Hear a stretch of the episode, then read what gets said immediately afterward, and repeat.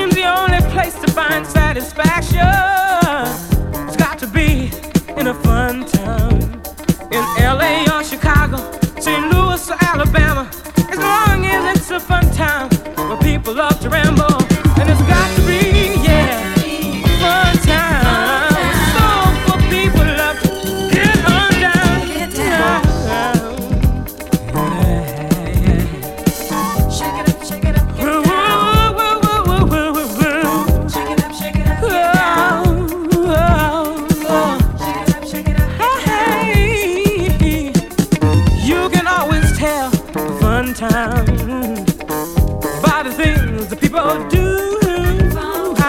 Plenty of action when the people mess around. They like to party the whole night through.